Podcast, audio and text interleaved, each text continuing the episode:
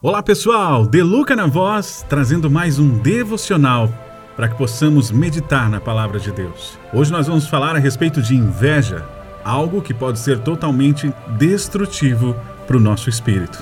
Vem comigo? A inveja foi o início da postura criminosa de Caim contra Abel. Ao notar que Deus aceitava o culto oferecido por seu irmão, ao mesmo tempo que rejeitava sua adoração, o ódio de Caim chegou ao máximo da insanidade.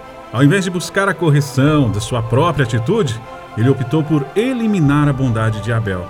Isso está escrito para nós lá em Gênesis capítulo 4, do versículo 8 ao 9. Aquele que se deixa contaminar pela inveja, eventualmente, assume a postura de autodestruição espiritual. Então, para que a inveja não entre em nosso coração, nós temos que estar cada vez mais blindados, reforçados com a presença de Deus, alimentados pelo Espírito Santo não deixe a inveja por nada entrar no seu coração. Talvez por algo que você não tenha, uma condição financeira que você busca tanto e o outro conseguiu. Não tenha inveja. Espelhe-se, claro, se for um bom exemplo, tá bom? Deixa aqui bem claro. Espelhe-se nos bons exemplos.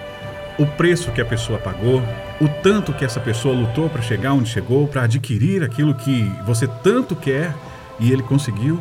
Então, espelhe-se nos bons exemplos. A começar por Jesus.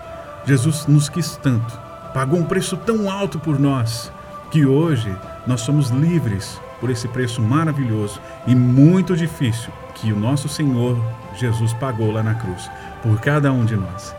Espelhe-se sempre no melhor, naquele que realmente é um verdadeiro exemplo. Tá certo? Fica aqui o nosso devocional de hoje. Eu espero que você tenha aprendido um pouco mais. Compartilhe essa mensagem com o máximo de pessoas que você puder, para que nós possamos arrebanhar cada vez mais vidas para o reino dos céus. Deus abençoe.